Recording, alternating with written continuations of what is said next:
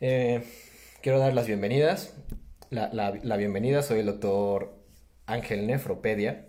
Bienvenidos a este su podcast pediátrico donde resolvemos dudas sobre pediatría, lactancia, eh, vacunas, nefrología pediátrica. Claro está, y quiero hacer énfasis en esto, estos comentarios no sustituyen para nada la consulta presencial o la asesoría online si es, online, si es que eh, tu hijo puede llegar a ser candidato a esto, ¿vale? Toma eh, las preguntas que resuelvo como una, eh, como una opinión basada en evidencia, pero siempre te voy a aconsejar que por favor no dejes de ir al pediatra para que termine de analizar todo el contexto de tu pequeño para darle el mejor tratamiento. ¿Vale? Entonces, eh, vamos a iniciar. Carolina Cañaveral Velasco nos dice, hola, estaré viendo los domingos como, estaré viéndolo como todos los domingos. Muchas gracias Carolina. Dice, mi duda es, ¿Cuál es la mejor forma de afrontar la separación por trabajo? Mi niña no acepta la leche, con trabajo toma dos onzas y tiene tres meses. Hice un banquito de leche y cuando se la dieron vomitó. No quería recurrir a la fórmula, pero el pediatra dijo que fue la leche congelada. Hmm, interesante pregunta y creo que a más de uno le va a servir. Eh, y creo que esta pregunta la podemos dividir en dos espacios. Eh, la primera, esta parte de la angustia, de separación. Aquí hay que tener en cuenta que llegan ciertas edades en que el niño se empieza a dar cuenta que es una entidad separada de la mamá, ¿vale? Esto por lo general se empieza a notar más entre los cuartos, en el quinto mes de vida. En este caso aparentemente eh, pues vas a volver a trabajar y puedes someter a este estrés de separación a tu hijo. Inclusive esas etapas de angustia de separación no es como que sean exactas y que vayan solamente de 5 a los, a, los, a los 7 meses. Algunos los establecen un poco antes o inclusive hasta después, ¿no? 9 meses. Después te vas a cruzar con la del año o el año y medio y es algo que se va pues repitiendo conforme el niño se va dando cuenta de esta independencia. Y es algo, y es algo normal, es un proceso madurativo de esta parte social que tenemos todos como humanos. Ahora, hay que, tener en cuenta, hay que tener en cuenta que la angustia de separación va a causar estrés en el niño, sí, y no solamente en el niño, sino también en la mamá, el papá o los cuidadores. Entonces, hay diferentes consejos que me gustaría darte para afrontar esta angustia de separación y creo que la primera es ten la atención que necesite tu niño antes de separarte. Juega con él, platica con él, eh, dale amor, caricias, besos, la atención máxima antes o en el momento previo a que te vayas a separar de él. Si te vas a tener que trabajar para las 8 eh, de la mañana, pues tratar de tener ya tu rutina bien establecida, de cambiarte, tomarte un baño y todo esto para que por lo menos la última media hora que vayas a tener con tu pequeño sea una atención totalmente a él, que el último recuerdo eh, que tenga previo a la separación sea un recuerdo agradable, ¿vale? Mi segundo consejo aquí es haz una despedida rápida y rutinaria entre más tiempo te tardes en despedirte, pues evidentemente más estresante va a ser, inclusive para ti. Entonces aquí mi mejor consejo es darle la atención, punto número uno. Número dos, haz una despedida rápida y rutinaria. ¿Sabes qué? Eh, ya me voy, mi amor, un besito y nos vamos, ¿vale? Que en esta etapa de separación, que va a haber llanto, que va a haber estrés, pues claro que la va a haber. Al final de cuentas, la persona más importante para este niño, pues está yendo y es eh, esperado, pero para eso vamos a empezar a establecer rutinas, ¿vale? Hay que explicarle al niño lo que está pasando. Desde un tiempo antes es muy importante empezar a explicar que mamá, papá o la abuelita, si es que eh, es la que eh, tiene que trabajar, hay que explicarle que se va a ir a trabajar, pero que va a pues a regresar, ¿vale? Que eso va a pasar siempre, pero que se le quiere mucho al hijo, que no tiene por qué estresarse, que a lo mejor en ese momento sí le puede causar tristeza, pero que no se preocupe porque pues mamá, papá o cuidador va a regresar. Y ahora, en este punto es muy importante porque es importante cumplir la promesa. Aquí es necesario que hagas énfasis en cuándo vas a regresar. Evidentemente, si es un bebé de 4, 5, 7 meses, 9 meses, no te va a entender si tú le dices, ah, es que fíjate mi amor, que regreso a las 9 de la, a las 9 de la noche. Claro que no te va a entender, ¿vale? Pero sí necesitas explicárselo y eso también para las angustias de separación de a futuro, con un lenguaje que tu hijo entienda, ¿vale?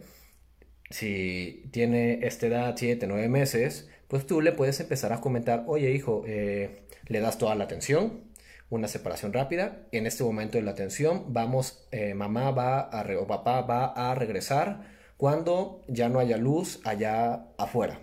Entonces, si necesitas empezar como a coordinar tu horario de trabajo con alguna señal característica de en el momento en el que vas a volver. A lo mejor el niño hace su siesta a las 7, se despierta a las 8. Oye, cuando despiertes de tu siesta, mamá ya va a estar aquí o papá ya va a estar aquí. Entonces es muy importante también cumplir esa promesa, porque si no empezamos a romper estos puentes de, confianza. Mamá me dijo que iba a regresar cuando yo no hubiera sol y no regresa, pues claro que me voy a estresar porque no sé si mamá o papá va a volver. Entonces es muy importante esta parte.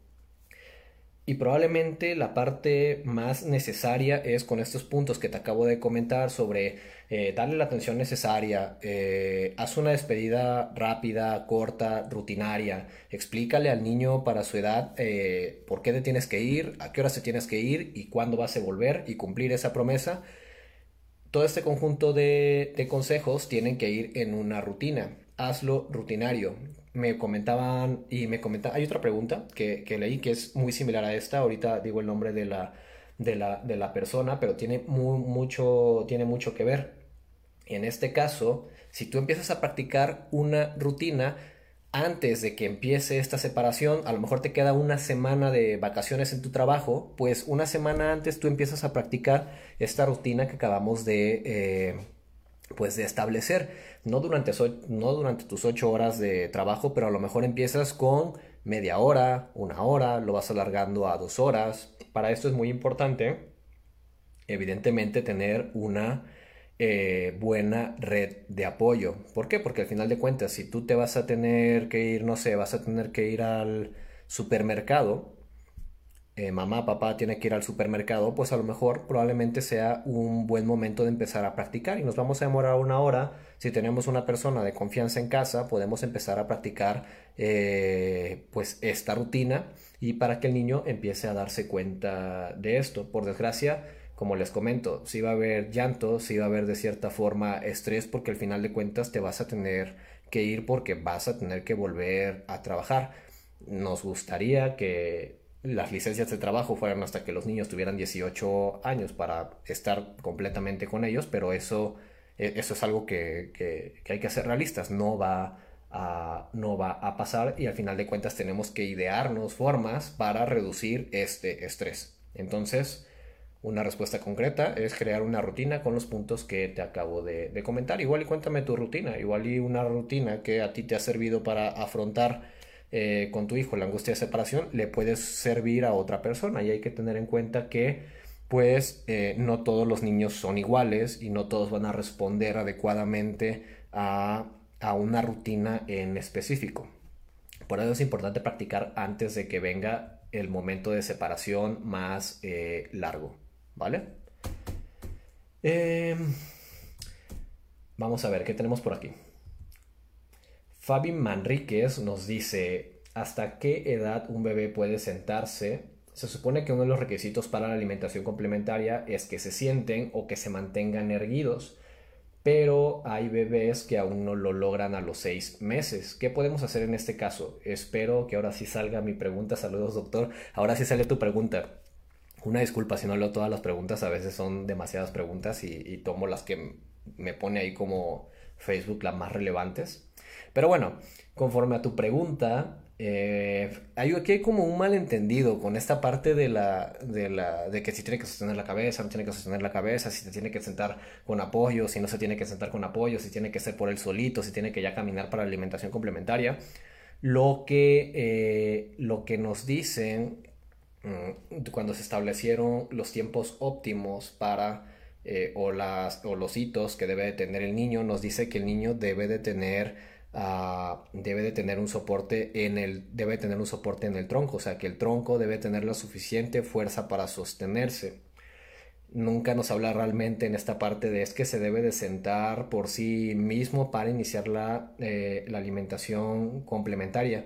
Y es muy importante porque este hito de el sostén a nivel del tronco, cabeza, este, columna, lo van a alcanzar entre los 5 y los 6 meses, ¿vale? Y eso en la, en la consulta, cuando valoramos si el niño es apto o no es apto para iniciar la alimentación complementaria, nosotros hacemos una maniobra especial que se evalúa en la evaluación del desarrollo infantil para ver si el niño está óptimo o no. Por eso es importante que cuando van a iniciar la alimentación complementaria acudan con su médico para ver si es óptimo o no, porque sí me ha tocado ver muchas veces en diversos grupos eh, donde se comentan, es que mi niño tiene seis meses, eh, ya puede iniciar la alimentación complementaria, es que mi niño tiene seis meses, eh, pero no se sienta, es que mi niño tiene seis meses, pero no se sienta por sí mismo. Entonces empezamos con estos problemas de alimentación complementaria desde ahí, desde que decidimos no llevar a nuestros hijos a una valoración pediátrica para ver si tenemos luz verde o no para esto, ¿vale? Ahora hay que tener en cuenta que eh, la alimentación complementaria no se puede eh, posponer más allá de los siete meses por este riesgo de que pueden tener deficiencias de ciertos eh, nutrientes, además de que es un dato de alarma, ¿no? O sea, ¿por qué no está logrando ciertos hitos el, el niño? Ahora, conforme a sentarse, porque esa es una duda bien frecuente, en la evaluación del desarrollo infantil, cuando el niño se sienta y pone sus manos hacia adelante para sostenerse, ese hito lo alcanzan aproximadamente entre los 7 y 9 meses. Entonces, eh, no se van a esperar 7, 9 meses para ver este hito en el niño y, e iniciar la alimentación complementaria. Repito, es el, el esfuerzo o la fuerza a nivel del tronco lo que nos va a dar la pauta para el inicio de la alimentación complementaria. Oh, en la pregunta pasada, algo que se me olvidó comentar en esta parte de que le dijeron de que el niño lo vomitaba, vomitaba la leche que le dieron. Aquí lo que te aconsejo, eh, Carolina, es que revisen la técnica de cómo le administran la leche, ¿vale?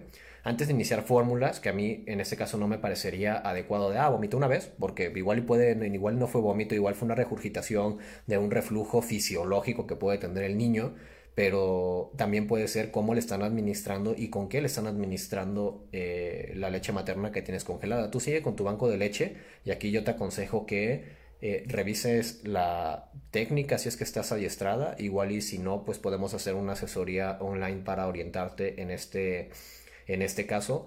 Eh, la técnica adecuada, que las personas que se van a cuidar al niño sepan datos de que el niño tiene hambre y de saciedad, ajá, y, eh, y con qué instrumentos lo deben de, de, hacer y saber usar el instrumento.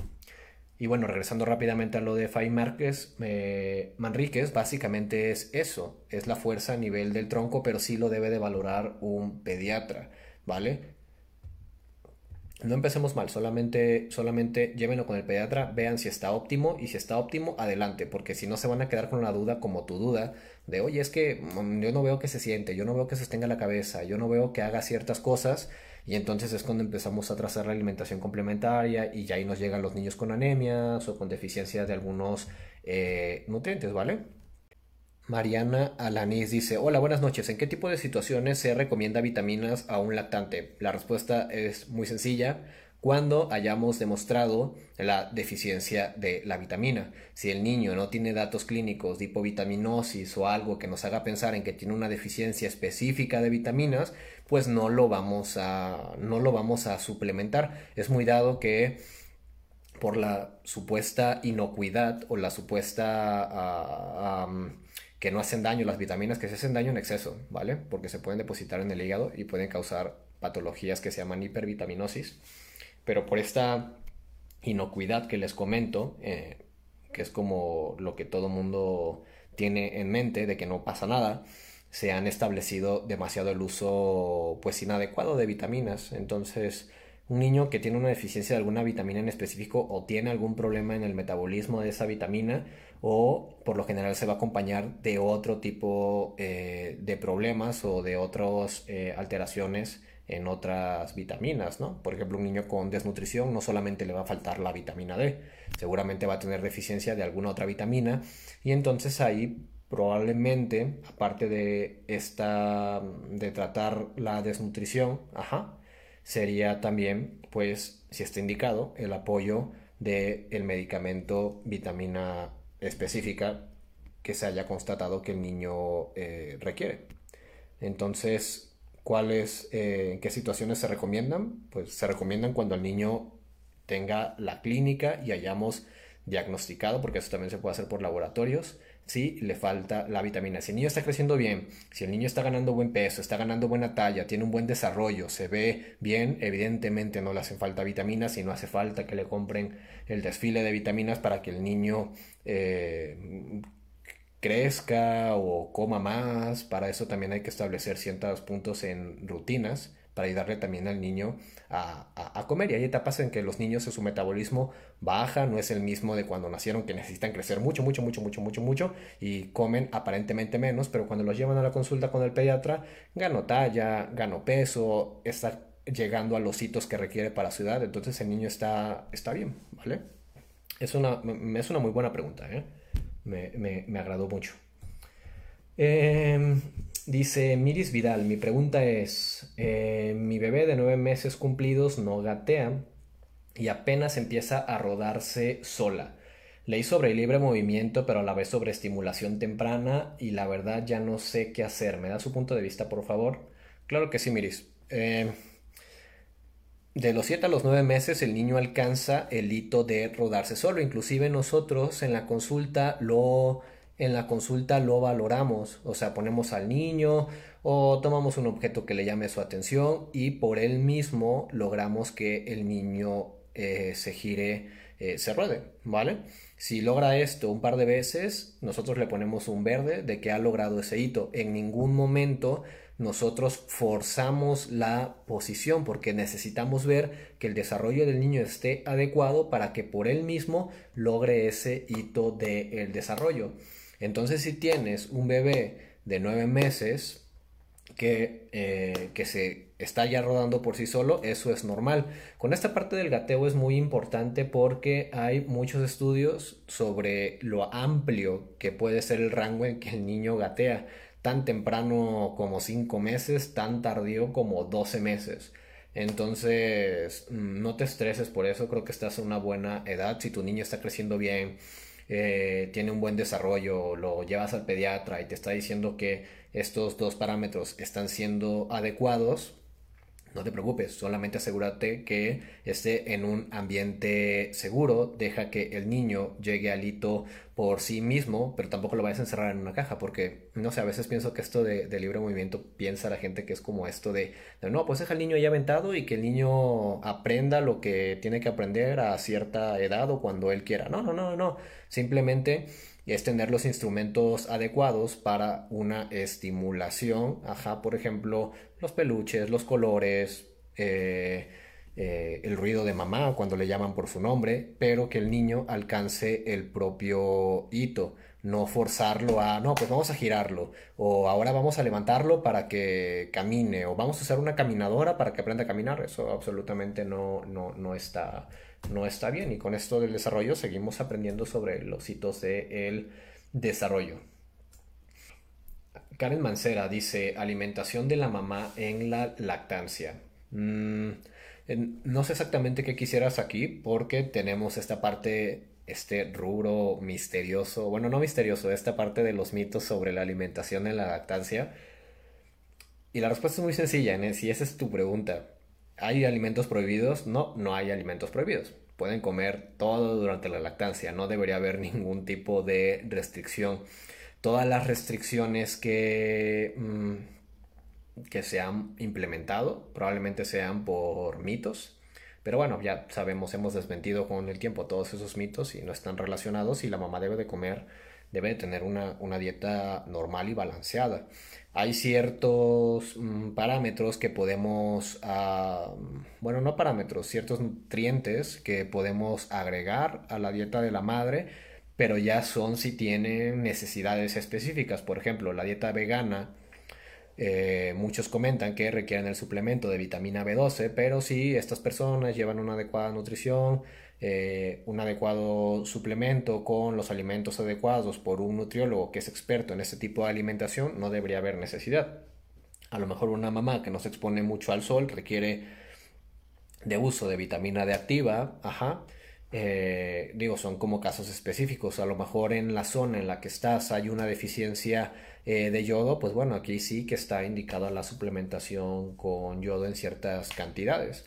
Pero si estás en un lugar donde en general tú estás bien, tu alimentación es adecuada, no deberías de tener mayor problema. Inclusive, algunas mamás con la lactancia se puede sugerir con nutrición, con una, con un o una nutrióloga eh, materno-infantil, una dieta discretamente hipocalórica para ayudarle también a bajar de peso si es que es, si es, que es la meta de, eh, de la mamá.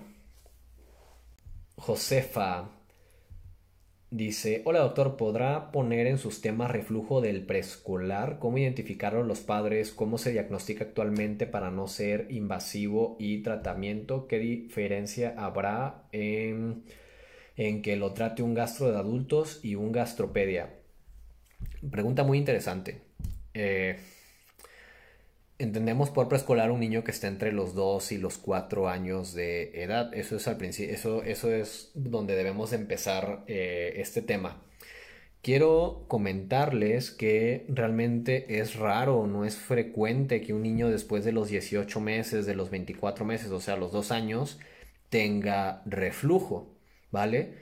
Si tu niño fue diagnosticado de pequeño con reflujo, se dio tratamiento, el tratamiento fue irregular y tú ves que persiste los síntomas, yo te aconsejo que vayas directamente con un gastropediatra, porque las causas de los adultos y los pediatras es totalmente diferente. Por eso se tuvo que crear una subespecialidad de gastroenterología eh, pediátrica, además de que el gastropediatra es un pediatra que puede ver también el crecimiento y el desarrollo de, de tu hijo.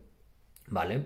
Entonces, si tu hijo tiene 2, 4 años, sigue con regurgitaciones, regurgita la comida, ves que no está creciendo, ajá, le, a lo mejor le, le, le, sirve el pechito, ajá, tiene, otro, tiene otras sintomatologías que no son adecuadas y que las trae arrastrando desde que es pequeño y estas persisten, yo te aconsejo que busques directamente a un gastropediatra para que valore si es reflujo lo que tiene si requiere un tratamiento con medicamentos por el tiempo que vaya a requerir y si no responde inclusive hasta una cirugía puede, puede llegar. O el otro lado de la moneda a lo mejor el pitido del pecho que a veces eh, dice no pues es que eh, de chiquito se le tuvo reflujo eh, se le dio tratamiento, pero siguió con el pitido del pecho, a lo mejor sí se quitó el reflujo y en realidad el niño lo que tiene, tiene 4 o 5 años y le sigue silbando el pechito, a lo mejor lo que tiene es un proceso de asma y, y pues nada, y lo siguen tratando como reflujo. Y cuando el reflujo ya remitió desde hace mucho, entonces... El, el gastroenterólogo pediatra trabaja muy de la mano con el alergólogo pediatra porque la sintomatología también puede estar asociada a alergias alimentarias y con el neumólogo, por esto que comento eh, previamente. Entonces es muy importante que, que, si tu hijo persiste con datos de reflujo, como comentamos previamente, y no son los únicos datos, son muchísimos datos, eh, pero si persiste con esta sintomatología, necesitas acudir con un eh, gastropediatra definitivamente. Y vamos con la última pregunta. Ya son 7.42. Eh, Are dice yo. ¿Por qué los bebés producen mucha cerilla? ¿Es normal? Tiene dos meses mi bebé. Gracias, doctor. Pues sí, es normal. Todos producimos mucha cerilla.